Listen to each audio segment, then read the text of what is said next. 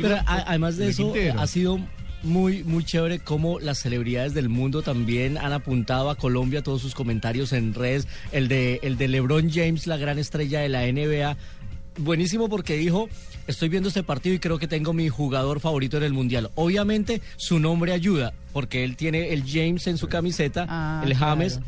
Y, y ha puesto una foto y hay una foto de los dos, incluso también James con la camiseta del Miami. Eh, Will Smith que está en Miami, eh, perdón, en Ibagué, colocándose la camiseta de Colombia al lado Sí, de Marc chévere. Anthony ha sido muy anecdótico, muy chistoso. Es que esto, esto es una alegría incontenible. Sin embargo. Luis Carlos, estaba mirando ahora solo de pura curiosidad, porque, porque me imagino, no he mirado, pero me imagino que si uno abre un periódico italiano, francés, incluso británico, pues va a encontrar primero lo del partido de Brasil, que es lo que he visto, ¿no? Primero hablan de Brasil y después del triunfo de Colombia. Pero estaba mirando el Washington Post, ¿cierto? Uno de los periódicos más sí. influyentes y, eh, y de los principales de los Estados Unidos.